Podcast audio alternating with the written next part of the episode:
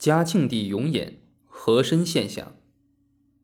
和珅的问题已不仅仅是个案，而且成了社会现象，可以叫做和珅现象。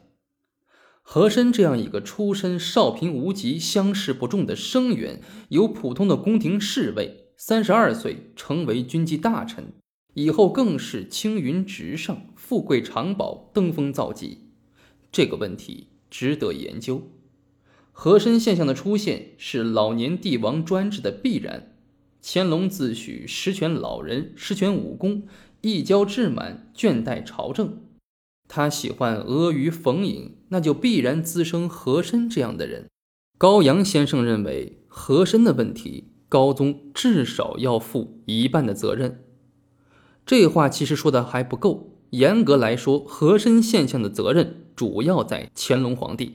和珅是乾隆朝君主专制腐败机体上的一个毒瘤。当时乾隆皇帝身边有四种人：后妃、太监、皇子、朝臣。后妃不能带他处理军政要务，太监不能陪他贺诗品画，皇子太近，怕其见于大位。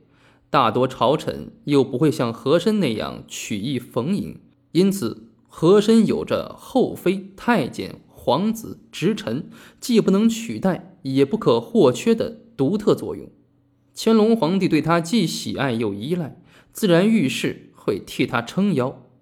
当时大学士阿贵同和珅不和，状元出身的王杰也不买和珅的账。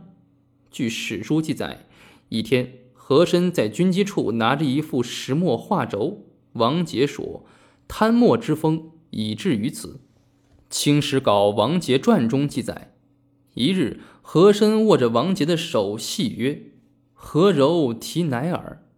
王杰说：“王杰手虽好，但不能要钱耳。”后王杰告老还陕西韩城乡里，嘉庆送他的诗有“直道一身立郎庙，清风两袖送韩城”之句。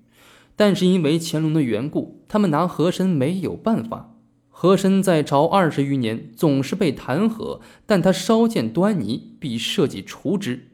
前面讲的曹锡宝弹劾不成，反遭谴责，就是一例。嘉庆惩治和珅案没有株连，也没有扩大化，这是嘉庆的聪明之处。但他只把和珅当作个案处理，而没有把和珅现象当作制度性的弊端去解决，进行制度性的改革。这就是嘉庆的平庸之处。嘉庆处理完和珅事件后，又面临着一系列的社会危机。那么，这些社会危机又有哪些呢？且听下文分解。